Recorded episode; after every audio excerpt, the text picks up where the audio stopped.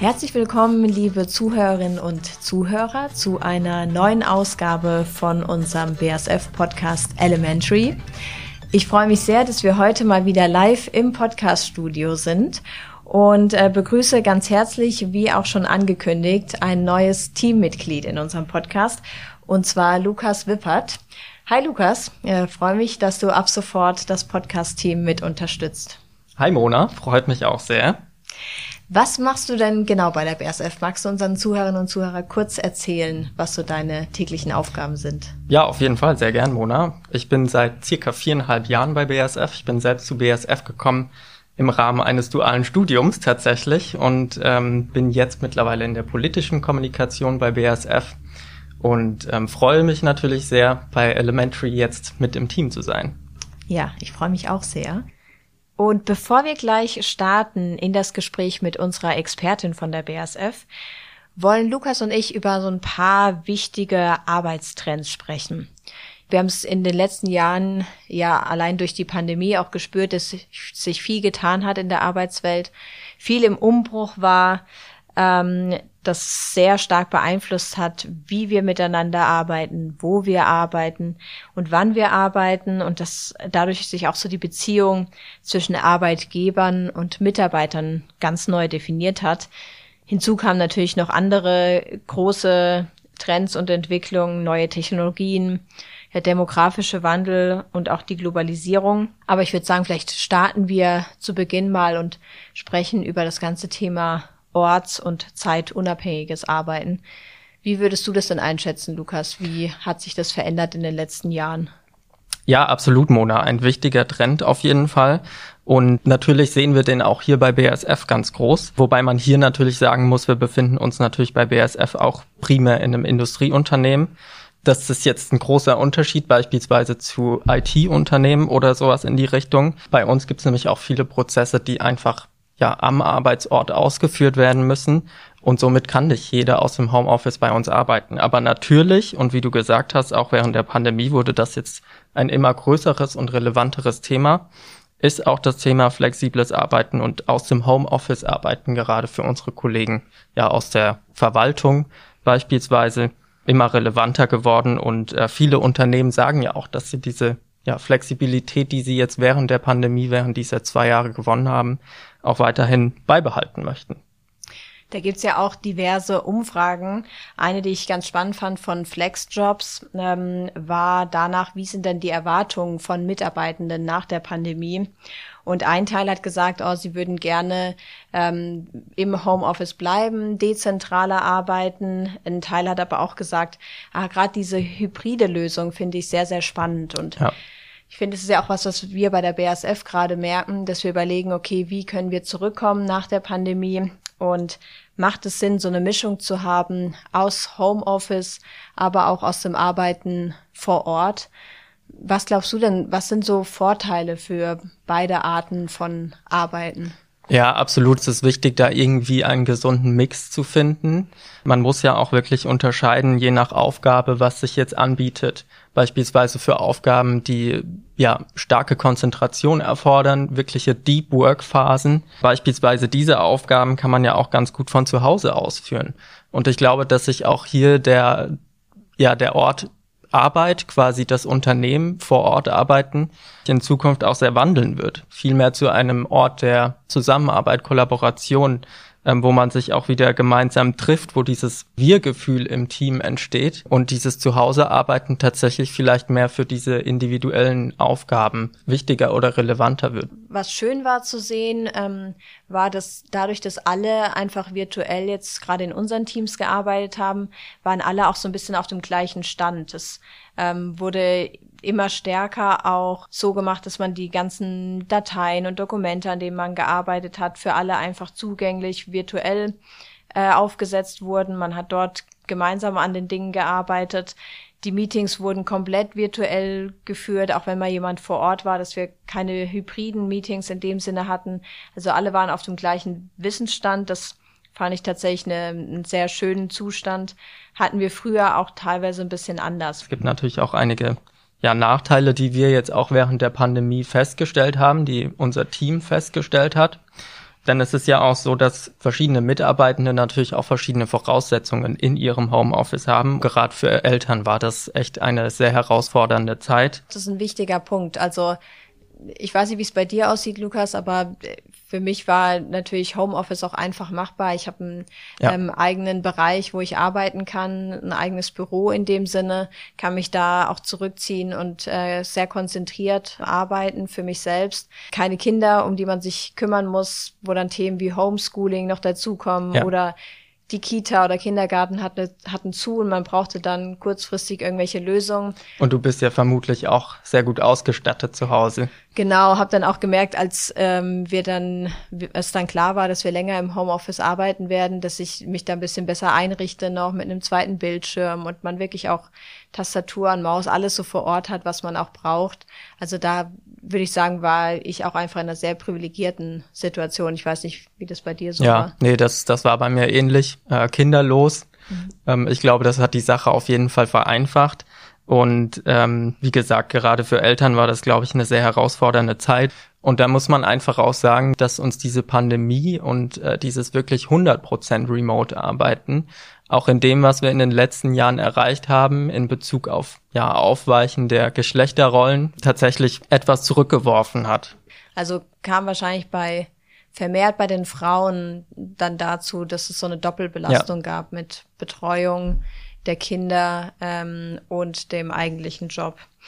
Was ich auch glaube, ist, dass es gerade so beim Thema Führung auch um neues Denken geht. Wie kann ich jetzt Mitarbeitende führen, die ich vorrangig nur virtuell zu Gesicht bekomme. Ähm, was ist, was ist auch wichtig? Wie muss ich mich da reinfühlen als das ganze Thema so sehr empathische Führung? Was wir vorhin ja. schon angesprochen hatten mit den informellen ähm, Austauschmöglichkeiten zwischendurch, um auch mal wirklich zu horchen, wie geht's den ähm, Mitarbeitenden eigentlich gerade in der jetzigen Situation. Und natürlich ist auch gefordert, dass äh, man ein gutes Stück weit noch mehr vertraut als vorher und ähm, wirklich auch davon ausgeht, der Mitarbeitende macht trotzdem seinen Job zu Hause, auch wenn ich ihn jetzt nicht äh, tagtäglich sehe. Dieser Vertrauensbasis glaube ich, dass es so der, der Grundpfeiler oder Grundstein für diese ganze virtuelle digitale Zusammenarbeit. Also ohne geht das nicht, aber das habe ich bei uns zumindest im Team auch sehr gut wahrgenommen. Aber vielleicht auch nochmal, um den, das Thema aufzugreifen, das du eben angesprochen hast mit diesem, mit dieser empathischen Führung. Also das ist ja sowieso, wird das immer wichtiger. Das äh, wurde jetzt auch nochmal durch die Pandemie sehr viel verstärkt weil natürlich auch die Grenze zwischen Arbeits- und Privatleben für die Mitarbeitenden zu Hause durch diese nicht vorhandene physische Trennung zwischen Arbeitsort und quasi dem Ort, an dem du auch mit deiner Familie lebst, äh, nicht mehr vorhanden ist. Und äh, diese schwimmende Grenze macht auch ganz schwierig, sich da mental von ja, seinem Arbeitstag dann auch am Ende des Tages zu distanzieren. Und deswegen wird diese mentale Gesundheit der Mitarbeitenden immer wichtiger. Ich finde, man hat es ja auch selber so ein bisschen gemerkt. Man war zwar eigentlich fertig mit dem, was man für den Tag machen wollte, aber da es ja eh das Handy nur im anderen Zimmer lag oder der Laptop, dann hat man eben doch nochmal kurz reingeschaut und auch abends mal. Ja, ja. man musste dann wirklich gucken, okay, ich mache jetzt für heute Schluss und das heißt auch, ich tue jetzt was für mich, für meine Gesundheit, gehe vielleicht nochmal eine Runde raus, gehe joggen, ähm, nutze irgendwie auch die Zeit, um, um mich selbst wieder so ein bisschen aufzuladen und zu regenerieren. Das ist schon ein ganz, ganz wichtiger Punkt. Das ist äh, zum einen deine eigene Verantwortung als Mitarbeiterin oder aber auch die, die heraus oder die Verantwortung der Führungskraft, wie du gesagt hast, immer mehr. Ja, absolut. Auch zu gucken, okay, wie geht's dem Mitarbeitenden? Muss ich nochmal mit ihm sprechen? Ja, tatsächlich vielleicht mehr kommunizieren als ja. sogar im Büro. Tatsächlich mit dieser mentalen Gesundheit würde ich übergehen zu unserem nächsten Trend, Gerne. den wir uns ausgesucht haben, der auch immer wichtiger wird, nämlich das ganze Thema Purpose. Also die Sinnfrage, die Sinnhaftigkeit des Tuns rückt immer stärker in den Vordergrund. Und das erleben wir ja gerade bei der jüngeren Generation, bei neuen Mitarbeitenden, die zu uns ins Unternehmen kommen ähm, ist eine neue Stufe der Individualisierung. Exakt. Also ich glaube, da bringen gerade die jungen Talente eine sehr bewundernswerte Einstellung auch mit und eine Einstellung, die in die richtige Richtung geht, also dass man seine eigenen Potenziale und Neigungen entfalten möchte, dass es einem aber auch ganz wichtig ist, zu sehen, dass man mit seiner täglichen Arbeit auch wirklich einen sinnstiftenden Beitrag leistet, zum Beispiel zur Lösung von großen Herausforderungen unserer Zeit. War auch was, was man bei der BASF ganz stark gemerkt hat, dass sich da nochmal viel verändert und viel gestärkt hat seit wir letztes Jahr unsere ambitionierten Klimaziele bekannt gegeben haben, unter anderem, dass wir bis 2050 klimaneutral werden. Ja. Und da finde ich, weiß nicht, wie es dir ging, aber man hat so einen richtigen Umschwung gemerkt, dass die Mitarbeitenden das Gefühl haben, ah, jetzt kann ich wirklich mit meinem täglichen Tun auch einen Beitrag leisten zu dieser Klimatransformation. Das ist gerade auch jungen Mitarbeitenden besonders wichtig. Ähm, zum einen natürlich Teil eines etwas Großen zu sein, aber zum anderen auch zu sehen, was jetzt meine persönliche, individuelle Arbeit wirklich für einen Beitrag dazu leistet, zu diesem großen Ganzen. Und da hast du auch, glaube ich, eine ganz spannende Studie ähm, gelesen ne, von Gartner. Was ging es da genau? Ja, genau. Ich hatte jetzt tatsächlich für die Vorbereitung mal ähm, geschaut und die Gartner-Studie von 2020 zeigt, oder ja, die, die Arbeitnehmer, die da befragt wurden, 74 Prozent davon erwarten, dass sich ihr Unternehmen aktiver an den aktuellen kulturellen Debatten beteiligt. Und ich finde, das ist, ja, das deckt sich auch mit diesem Trend, ähm, dass es vor allem jungen Leuten besonders wichtig ist, dass das Unternehmen die eigenen Werte auch vertritt. Und äh, das sehen wir ja jetzt auch im öffentlichen Diskurs zunehmend ist einfach, das wird einfach wichtiger. Ja, ist ja auch eine starke Zahl, also 74 Prozent. Wird auch bestätigt so ein bisschen vom Edelmann Trust Barometer, das ja im Januar auch neu rausgekommen ist, was auch zeigt, dass viele bei der Entscheidung für oder gegen einen Job sich danach richten, ob der CEO, ob die Führungskräfte oder auch das Unternehmen schon öffentlich Stellung bezogen hat zu sehr kontroversen gesellschaftlichen und politischen Themen. Und dass sie auch der Ansicht sind, dass CEOs da wirklich stärker sichtbar werden sollten, wenn sie mit Stakeholdern über ähm, die Politik sprechen oder über die eigene Arbeit des Unternehmens und welchen Wert die auch für die Gesellschaft hat. Also es sind, finde ich, spannende neue Erkenntnisse. Ja, ich glaube natürlich auf jeden Fall CEO, ähm, aber natürlich alle Führungskräfte mhm. müssen da, glaube ich, aktiv ähm, mit gutem Beispiel vorangehen und sich zunehmend stärker zu diesen äh, Themen und zu den Werten, die das Unternehmen vertritt, auch präsentieren. Und ähm, das sieht man ja auch bei unserem CEO auf LinkedIn beispielsweise. Also wer Martin Brudermüller auf LinkedIn noch nicht folgt, herzlich eingeladen.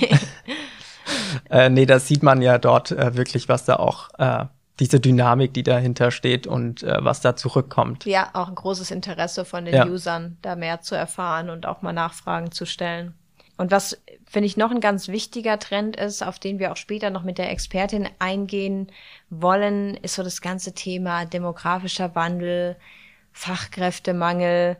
Ähm, das ist ja was, was, wo nicht nur die BASF oder auch Deutschland vor der Herausforderung steht, sondern ganz viele Länder auch weltweit. Ja, ist vielleicht sogar einer der wichtigsten Trends tatsächlich. Ja. Weil das ist ja echt die, die Basis, die Fachkraft. Ja, wie würdest du das denn einschätzen? In welche Richtung bewegen wir uns da? Was ist da vor allem wichtig, dass wir als Unternehmen da auch äh, gegensteuern können, sage ich mal. Also wir sehen es ja jetzt hier vor allem in Deutschland. Es wird immer mehr zum Thema, ähm, jetzt auch gerade in der öffentlichen Debatte ganz groß.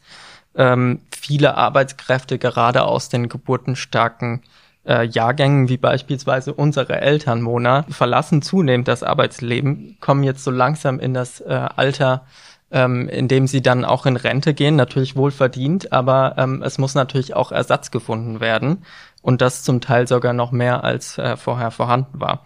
Tatsächlich, also das wird uns vielleicht unser, unsere Expertin nachher auch noch mal äh, konkreter sagen, aber stellt das natürlich Unternehmen vor allem vor die Herausforderung, zum einen entsprechend viel Nachwuchs zu finden, gut ausgebildeten Nachwuchs, aber zum anderen auch sicherzustellen, dieses Wissen, das mit mhm. den ähm, Mitarbeitenden geht, die sehr lange da waren und äh, ihre Expertise, dieses Know-how auch entsprechend zu übertragen und äh, sicherzustellen, dass dieses Wissen nicht einfach abfließt. Ja.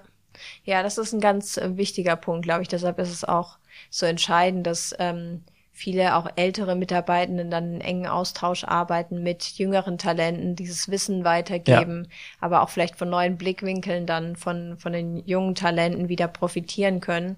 Das stellt natürlich auch große, vor allem große Unternehmen wie uns äh, vor große Herausforderungen, ähm, besonders im Hinblick auf die Ausbildung und die Gewinnung neuer Talente für Unternehmen wie BASF. Und ich würde sagen, darüber sprechen wir gleich mal mit unserer Expertin, oder? Genau, lass uns doch direkt mal reingehen ins Gespräch. Und natürlich haben wir heute auch einen wundervollen Gast äh, bei uns im Podcast-Studio. Und zwar ist Daniela Kallwald bei uns. Hallo Daniela. Hallo, grüß dich, Mona. Hallo. Und du bist Leiterin fürs Recruiting, Auszubildende und für die kaufmännische und IT-Ausbildung. Und äh, wir freuen uns sehr, dass du heute bei uns bist, um über Trends in der Arbeitswelt zu sprechen, ähm, über Future of Work, New Work, alle möglichen Begriffe, die ganz vieles ähm, beschreiben, wo wir auch gleich nochmal drauf eingehen und wir natürlich erfahren wollen, wie erleben wir diese Trends bei der BASF und auch konkret bei uns bei der Ausbildung. Und ganz am Anfang würde uns natürlich interessieren, wenn wir über diese Trends sprechen, wie unter anderem auch orts- und zeitungebundenes äh, Arbeiten, aber auch ähm, das ganze Thema digitales Arbeiten. Welche Trends hast du denn so in den letzten Jahren bei der BASF und auch konkret bei der Ausbildung erlebt? Ja, das Thema ähm, digitales Arbeiten und auch digitales Lernen äh, ist schon seit vielen Jahren ein Thema, was uns in der Ausbildung beschäftigt und ein Thema, an dem wir arbeiten. Und wir haben natürlich jetzt insbesondere äh, durch die Corona-Pandemie der letzten zwei Jahre hier einen unglaublichen Schub bekommen in der Entwicklung, weil äh, wir mussten ja von heute auf morgen, das muss man sich tatsächlich mal vorstellen, von heute auf morgen unsere komplette Ausbildung umstellen auf digitale Formate.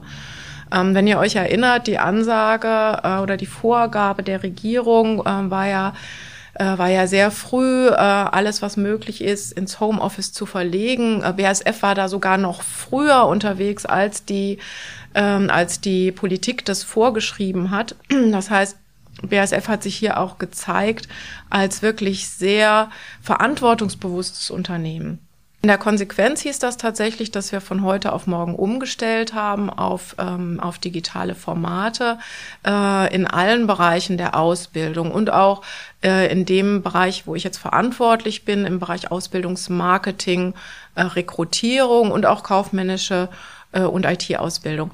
Und das ging mit einer Geschwindigkeit und ähm, mit einer Professionalität, ähm, die mich jetzt im Nachhinein wirklich auch noch stolz macht. Also wie wir das gemeinsam hinbekommen haben ähm, und auch wie gestärkt wir daraus hervorgegangen sind. Und du hast äh, Digitalisierung jetzt schon erwähnt, so als einer der Haupttrends. Ähm, wie war das denn mit dem zeit- und ortsungebundenen Arbeiten zum Beispiel? War das was, was vorher auch schon möglich war in der Ausbildung? Natürlich auch je nach Bereich, wahrscheinlich, wo die Azubis dann anfangen. Ähm, oder war das auch was, was durch die Pandemie zum Beispiel verstärkt dann aufkam? Ja, auf jeden Fall durch die Pandemie verstärkt. Ähm, ich glaube, bei Auszubildenden ist es ganz wichtig, dass sie insbesondere zu Beginn ihrer Ausbildung hier auch die Möglichkeit haben, im Unternehmen äh, ein Gespür dafür zu bekommen, wie tickt denn dieses Unternehmen. Ähm, auch im Sinne der Bindung, ähm, das Kennenlernen von äh, Formen der Zusammenarbeit, die man jetzt nicht nachlesen kann. Also deshalb bin ich auch nach wie vor ein Verfechter ähm, von der Aussage, Ausbildung sollte bevorzugt im Unternehmen stattfinden. Wir haben ja jetzt über das Thema Digitalisierung viel gesprochen, auch über Arbeiten von zu Hause. Jetzt muss man ja sagen, wir als Chemieunternehmen, aber auch als chemische Industrie befinden uns ja wirklich gerade in einer riesigen Transformation, Stichwort Klimaschutz, ähm, möchten hier nachhaltiger werden. Ähm, sind das auch Themen, die in der Ausbildung ähm, wichtig sind, die ihr berücksichtigt und wie ändern sich vielleicht auch Berufsbilder in der Hinsicht in der kaufmännischen Ausbildung? Natürlich hat die äh, digitale Transformation, die die BASF vorhat, äh, hier große Auswirkungen ähm, auf die Ausbildung. Äh, und das in mehrerlei Hinsicht. Zum einen, ähm, was den Rekrutierungsbedarf angeht. Also die BASF hat ja eine langfristige Ausbildungsplanung ähm, und im Rahmen dieser langfristigen Ausbildungsplanung merken wir schon, ähm, dass wir einen verstärkten Bedarf ähm, an jungen Menschen haben, insbesondere im Bereich der Elektroausbildung. Also nur um da jetzt auch mal Zahlen zu nennen, für den Ausbildungsstart 1.9.22 ähm, werden wir ähm, alleine äh, für die Ausbildung zum Elektroniker für Automatisierungstechnik 84 äh, Ausbildungsplätze zu besetzen haben. Und dazu kommen noch die Elektroniker für Betriebstechnik, was nochmal ähm, knapp 30 junge Menschen sind. Also da merkt man schon, dass das große Zahlen sind. Und das ist auch so ein Stück weit die Herausforderung, vor der wir stehen, ähm, weil wir leider feststellen müssen, dass sich weniger junge Menschen insbesondere für technische Ausbildungsberufe äh, interessieren. Also wir merken einen ähm, insgesamt deutschlandweit einen Rückgang an Bewerberzahlen, ähm, insbesondere im Bereich Technik. Das ist also kein BASF-Trend oder sowas, sondern das ist tatsächlich ein deutschlandweiter Trend. Alle Branchen äh, haben damit zu kämpfen, weil das kann man sich ja schon vorstellen. Ne? Auf der einen Seite haben wir diesen, ähm, diese, ähm, diesen Wunsch nach Transformation, nach Veränderung, nach erneuerbaren Energien, aber dazu braucht es natürlich auch die Menschen, die es am Ende können und tun. Und ich glaube, das ist äh, eine der großen Herausforderungen, vor denen wir insgesamt stehen äh, in ganz Deutschland, hier die jungen Menschen davon zu überzeugen, was für großartige Perspektiven auch äh, in diesen äh, Ausbildungsberufen zu finden sind und wie gut das eigentlich auch zu dem Wunsch der Generation passt, äh, eine Sinn hafte Tätigkeit auszuüben. Woran glaubst du liegt, dass es das Interesse abgenommen hat? Ist es auch vielleicht, wie du gerade schon angedeutet hast, dass man erstmal erklären muss, woran arbeitet die BASF, warum ist das so wichtig, äh, wie kann man sich dann auch selbst dran beteiligen, also dass dieses sinnstiftende Arbeiten auch nochmal hervorgehoben wird? Mhm. Also wir haben verschiedene Trends. Zum einen äh, haben wir einen Trend zur Höherqualifizierung nenne ich das jetzt mal. Also die, die jungen Menschen streben heute ähm, alle einen äh, möglichst hohen Bildungsabschluss an und dann danach auch, wenn es irgendwie geht, ein Studium. Also die Zahlen der, der ähm, äh, Studienanfänger steigen und äh, im Gegenzug sind die Zahlen für Ausbildungsplatzbewerber rückläufig. Das ist erstmal ähm, tatsächlich ein, ein Fakt. Und ähm, von denjenigen, die sich dann für einen Ausbildungsplatz interessieren, äh, gibt es einfach zunehmend weniger, die sagen, Technik ist für mich spannend. Hm, auch dafür kann man verschiedene Erklärungsansätze finden, die zum Teil auch ähm, daran begründet sind, dass, äh, dass ähm, ja einfach die jungen Leute gar nicht mehr so viele Andockungspunkte haben zu technischen äh, Berufsbildern. Ähm, und das ist natürlich jetzt durch die Corona-Pandemie auch noch mal schwieriger geworden. Also damit ich mich für einen Ausbildungsberuf interessieren und auch bewerben kann, brauche ich ja irgendwo einen Hinweis darauf, dass er zu mir passen würde. Ähm, da haben wir in der Vergangenheit in der BSF gute Möglichkeiten gehabt, im Rahmen von Praktika und auch Veranstaltungen hier vor Ort, einfach jungen Leuten zu zeigen, welche Möglichkeiten bietet denn die BASF und was verbirgt sich hinter so einem doch etwas abstrakten Beruf wie Elektroniker für Automatisierungstechnik. Also warum sollte ich mich dafür bewerben, wenn ich noch keinerlei Erfahrung mit diesem Berufsbild habe, wenn ich auch gar nicht verstehe erstmal, welche Möglichkeiten ich damit eigentlich habe. Und das, das muss uns gelingen als BASF, als Gesellschaft, ähm, insgesamt in Deutschland aber, den jungen Leuten aufzuzeigen, äh, welche hervorragenden Perspektiven verbergen sich eigentlich hinter diesen Ausbildungsberufen und wie hängen sie zusammen mit dem Wunsch nach ähm, einer nachhaltigeren ähm, Welt, einer Welt, in der äh, wir klimaneutral, CO2-neutral äh, produzieren. Ich glaube, das ist äh, unser aller Aufgabe, das nochmal einfach stärker ins Bewusstsein zu rücken und ähm, zu erklären, den jungen Menschen einfach zu erklären und in Teilen einfach auch zu zeigen. Ja, ich kann mir vorstellen, dass dieser Bedarf auch noch umso größer ist, weil wir uns ja mitten in einem demografischen Wandel auch ähm, befinden und wahrscheinlich auch bei BASF, du kannst das wahrscheinlich genauer sagen, ähm, zunehmend ältere MitarbeiterInnen auch in Rente gehen oder ähm, zumindest jetzt so langsam in das Alter kommen. Ja, genau. Ähm, wir betrachten bei der BASF ja sehr genau diese, die Entwicklung und wir wissen auch sehr genau, wann gehen Menschen, wann gehen wie viele Menschen denn auch in die Rente, in den wohlverdienten Ruhestand. Und das ist auch die, finde ich, sehr, sehr positive Botschaft für die jungen Menschen. Die Ausbildungsplätze, die wir bei der BASF zur Verfügung stellen, die beruhen ja immer auf einer sehr genauen Analyse, ähm, wie viele Menschen, wie viele junge Leute brauchen wir in welchen Ausbildungsberufen. Und das führt auch dazu, dass wir ähm, so eine hervorragende Übernahmequote haben, auch bei der BASF. Du hast gerade eben ja auch schon die Berufsorientierung so ein bisschen angesprochen. Da würde ich gerne nochmal einhaken. Da hat sich ja bestimmt jetzt durch die Pandemie auch nochmal viel verändert und es ist wie du auch schon so ein bisschen angesprochen hast, auch schwieriger für junge Talente, sich überhaupt zu orientieren. Es gibt ganz viele Ausbildungsberufe, ein ganz großes, umfassendes Studienangebot. Wie hat sich die BASF denn da umgestellt oder angepasst ähm, im, in der Ausbildung, was das ganze Thema Berufsorientierung angeht? Ja, ganz wichtiger, ganz wichtiger Punkt, Mona, das Thema Berufsorientierung ähm, ist gerade für die Generation Z ein ganz, ganz wichtiges Thema, weil äh, das Jugendwort im letzten Jahr äh, war Lost und äh, so, so ein bisschen, oh ähm, so ein bisschen äh, ist das auch symptomatisch ähm, für die Generation, dass sie einfach aufgrund des vielfältigen Angebotes, was es gibt, auch so ein Stück weit verloren sind und sagen, ja, ich habe so viele Möglichkeiten, ich als junger Mensch habe so viele Möglichkeiten, aber welche von diesen Möglichkeiten soll ich denn ergreifen? Ähm, und durch die Corona-Pandemie mussten wir auch da von heute äh, auf morgen von Präsenzveranstaltungen auf virtuelle Formate umstellen. Das haben wir auch gemacht. Wir haben äh, insbesondere über Social Media und über unseren Instagram-Kanal verschiedene Livestreams durchgeführt. Wir haben virtuelle Messen durchgeführt. Wir haben Berufsorientierungsveranstaltungen für Schulklassen auch virtuell durchgeführt, haben viel mit Bildmaterial gearbeitet äh, um hier möglichst authentische Einblicke auch in die Ausbildung ähm, zu ermöglichen.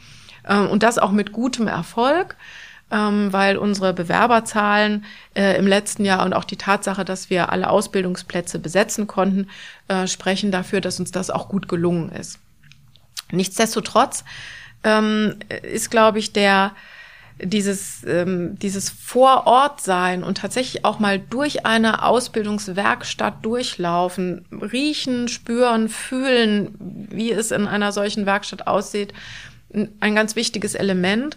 Und deshalb haben wir auch, ähm, sobald es wieder möglich war, hier auch die Tore der BASF wieder, wieder geöffnet.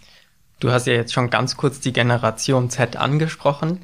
Ähm, Daniela, kannst du uns vielleicht etwas einordnen, kurz, äh, über wen wir hier sprechen? Äh, wie ist diese Generation auch aufgewachsen oder was beeinflusst sie? Wir haben vorhin schon gesagt, ähm, dieses Sinnstiftende ist gerade für junge Talente sehr wichtig, wenn sie ihren Arbeitgeber auswählen. Aber was ist denn noch wichtig, wenn wir über die Generation Z sprechen? Oder was sind vielleicht auch Differenzierungsmerkmale zu vorherigen Generationen? Ja, also es gibt, äh, gibt verschiedene Studien ja auch über die, die Generation Z. Ähm, ich möchte vielleicht mich an der orientieren, die ähm, auch etwas sagt zu dem Thema, was den jungen Menschen im Job wichtig ist. Ähm, der Generation Z ist ganz wichtig, dass sie eine äh, gute Arbeitsatmosphäre vorfinden. Also das ist tatsächlich das, was am wichtigsten ist und was am häufigsten genannt wird. Danach kommt aber auch das Thema ähm, Sicherheit im Job. Ähm, und ich glaube, dass das durch die Corona-Pandemie sicherlich nochmal verstärkt wird, dieses Bedürfnis nach, nach Sicherheit, auch jetzt aktuell in den etwas unsicheren Zeiten ist das Bedürfnis nach Sicherheit äh, sicherlich nochmal größer. Äh, auch das Thema äh, Festanstellung, ähm, wie geht es weiter nach der, der Ausbildung, passt eigentlich auch gut zu dem, zu dem Sicherheitsgedanken. Direkt danach kommt dann aber auch das Thema sinnvolle Tätigkeit, sinnhafte Tätigkeit, einen Beitrag leisten zu wollen. Ähm, auch das ist ganz, ganz wichtig ähm, bei der, äh, bei der aktuellen Generation. Und, und das ist vielleicht so ein, so ein bisschen nochmal ein Unterschied zur vorher, vorhergehenden Generation, das Thema äh, Ausgewogenheit äh, in der Work-Life-Balance. Ähm, das ist wichtig für die jungen Leute und auch im Vergleich zu Vorgängergenerationen ähm, ist hier eine stärkere Abgrenzung gewünscht und gewollt. Also nicht unbedingt diese Vermischung zwischen Arbeit und Privatleben, sondern tatsächlich auch ein Cut ziehen können zu sagen, ich mache meine Arbeit gern, ich möchte hier einen Beitrag leisten, eine sinnvolle Tätigkeit, aber ähm, dann darf irgendwann auch mal Schluss sein. Und du hast uns im Vorgespräch schon ähm, auch verraten, du hast zwei Söhne, ähm, auch aus der Generation Z, der ältere gerade, ähm, wo auch das Thema Ausbildung, wie geht's nach der Schule weiter, ganz präsent ist. Wie erlebst du ihn denn und kommt es für ihn in Frage, auch eventuell zur BSF zu gehen oder was hat er so für Vorstellungen? Ja, also meine Kinder sind natürlich äh, stark BASF sozialisiert, weil sie äh, auch, ähm, also seit sie äh, kleine Kinder sind, immer mit mir ähm, zu Veranstaltungen in der BASF ähm, gegangen sind, mit dabei waren, äh, auch schon sehr, sehr früh bei Ausbildungsmessen und Ähnlichem mit unterwegs waren. Und ähm, ich nutze meine Kinder auch ganz gerne, um ähm, nochmal sozusagen im ganz direkten Umfeld äh, zu überprüfen, ob denn die Studien rund um die Generation Z, ob das denn auch alles stimmt, was die Studien äh, sagen. Ich kann sagen, ja, also das ist, ich würde das, äh, das kann das schon schon unterschreiben. Ähm, und äh, ja, tatsächlich, mein ältester Sohn hat auch vor Corona ähm, schon ein äh, Praktikum gemacht in der BASF und dem hat es total gut gefallen, sodass er eine Zeit lang dann auch gesagt hat, er wird Chemielaborant. Mm, das hat sich jetzt noch so bei der BASF, ne? Also es war schon klar Chemielaborant bei der BASF und sein Sehr Betreuer gut. damals, das war Uli. Also Uli war sein großes Vorbild und ähm, das hat eben hat ihm richtig viel Spaß gemacht. Jetzt hat er sich so ein bisschen weiterentwickelt inzwischen.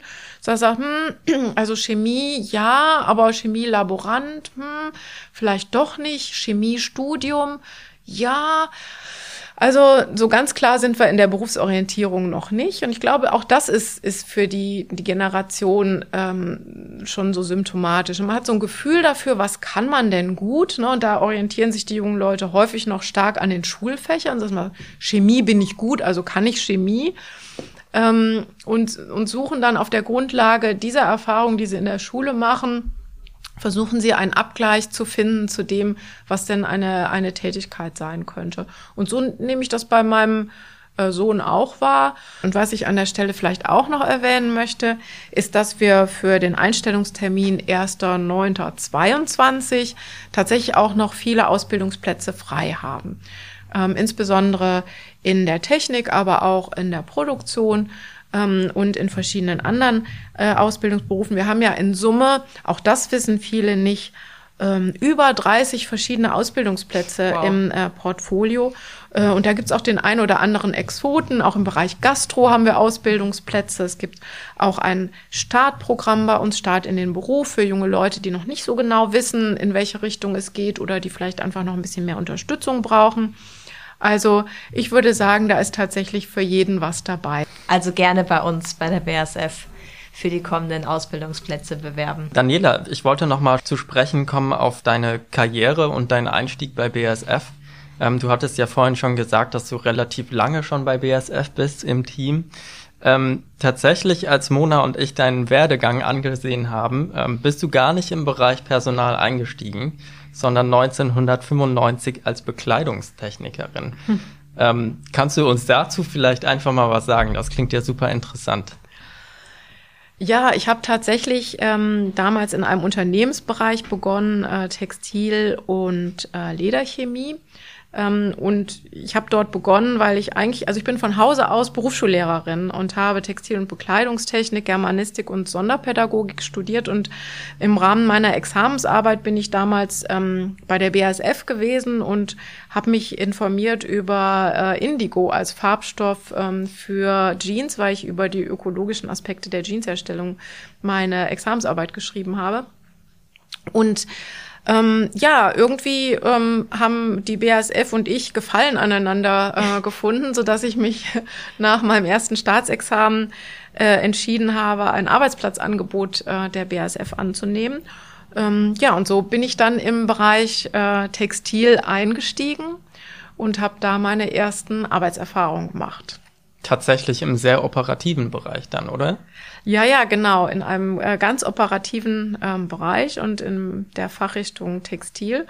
Ähm, aber im Laufe meiner meines beruflichen Werdegangs ähm, habe ich mich dann doch stärker auf die äh, mein den pädagogischen Zweig meiner Ausbildung fokussiert ähm, und bin dann ähm, relativ schnell auch in ähm, die Ausbildung äh, eingestiegen, habe das Programm Start in den Beruf ähm, eine Zeit lang mitverantwortet, habe dann verschiedene Funktionen im Bereich Personal ähm, inne gehabt, ähm, bevor ich dann beim Thema Ausbildungsmarketing und äh, Rekrutierung gelandet bin.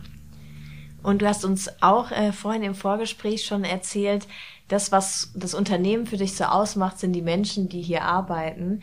Und du hattest eine ganz äh, nette Geschichte erzählt von deinem äh, Vorstellungsgespräch, dem Tag, an dem du hier ankamst und völlig lost warst, weil du noch gar nicht wusstest, wo du hin möchtest. Was war das denn für eine Geschichte? ja, also du, du, siehst auch die älteren Generationen ne, können äh, durchaus mal lost sein. Ja, ja, das war so. Ich kannte ja die BASF gar nicht. Das war ein Riesenunternehmen und ähm, ich hatte mein Vorstellungsgespräch äh, und war untergebracht im, äh, im René Bohn. Und dann bin ich so mit meinem äh, Rollköfferchen, erinnere ich mich jetzt heute noch, ähm, vom René Bohn Richtung Tor ähm, gewackelt und dann äh, hielt ein Auto neben mir an. Ein, ein älterer Herr äh, hielt an und fragte mich denn, äh, wo ich hin wollte. Ich wollte bestimmt zur BASF ähm, und ob er mir helfen könnte. Und dann habe ich erzählt, dass ich zum Vorstellungsgespräch gehe. Und ähm, dann war der irgendwie total nett und hat mich, äh, hat mich mitgenommen, gesagt, Mensch, es, es war auch ein richtig warmer Tag. Also ich habe schon geschwitzt mit meinem Rollköfferchen, das hat er wahrscheinlich mir angesehen. Und äh, hat mich dann mitgenommen. Dann hat sich nachher herausgestellt, dass das tatsächlich ein Betriebsleiter war, der auch im Bereich Textil und, äh, und Lederchemie äh, tätig war und der auch die Personen kannte, bei denen ich mein Vorstellungsgespräch hatte. Und das war für mich, äh, das war für mich so ein nettes Ankommen und äh, und diese, diese Hilfsbereitschaft, dieses Aufeinander gucken, dieses ähm, ja einfach Zusammenstehen, das hat sich für mich in, in, dieser, in dieser kleinen äh, Sequenz schon gezeigt. Und das hat sich eigentlich durchgezogen durch mein, mein Berufsleben hier in diesem Unternehmen, dass es immer Menschen gab, die, die mich unterstützt haben, mit denen ich total gerne zusammengearbeitet habe und äh, ja, letztendlich war das auch der Grund, weshalb ich zur BASF gekommen bin. Ich hatte das Gefühl, da sind lauter nette Menschen ähm, und das, was man vielleicht so als Bild manchmal auch im Kopf hat von so einem Chemiekonzern, einem internationalen Chemiekonzern, ich habe gemerkt, das sind auch alles Menschen, die da arbeiten und äh, ich konnte mir gut vorstellen, ähm, da zu beginnen und das habe ich dann auch gemacht und bis heute nicht bereut. Und bist ja auch jetzt lange geblieben. Ich bin lange geblieben, genau. Und das wäre ich sicherlich nicht, wenn wenn es nicht immer auch wieder äh, total spannende Aufgaben gegeben hätte und und einfach diese diese Menschen um mich herum. Wunderbar, sehr sehr schöne Worte auch zum Abschluss. Äh, mir hat's heute sehr sehr viel Spaß gemacht. Ich fand's äh, sehr spannend, habe viel Neues auch mitgenommen ähm, über die Ausbildung bei BASF, über die Generation Z. Ähm, und ähm, ja, es war toll, dass du heute bei uns warst, Daniela. Vielen Dank. Vielen Dank. Ich danke euch. Mir hat es auch ganz viel Spaß gemacht mit euch. Jederzeit wieder. Wunderbar. Sehr schön. Wie war es für dich, Lukas, heute die erste Episode? Auf jeden Fall spannend. Also man äh, wird relativ entspannt mit der Zeit, mit dem Gespräch. Äh, klar, am Anfang immer etwas nervös, aber äh, das hat sich ganz schnell gelegt. Sehr ich freue mich auf die nächsten Gespräche, Mona. ich mich auch. Und wir freuen uns natürlich immer über Feedback. Also wenn ihr was loswerden wollt, wenn ihr Themenvorschläge habt, wenn ihr sagen wollt, was euch gut, aber auch nicht gut gefallen hat, gerne bei uns melden, entweder auf unseren Social Media Kanälen oder direkt per E-Mail an elementary@bsf.com. Und dann würde ich sagen, bis zur nächsten Episode. Wir freuen uns, wenn ihr wieder mit dabei seid. Tschüss. Tschüss. Ciao.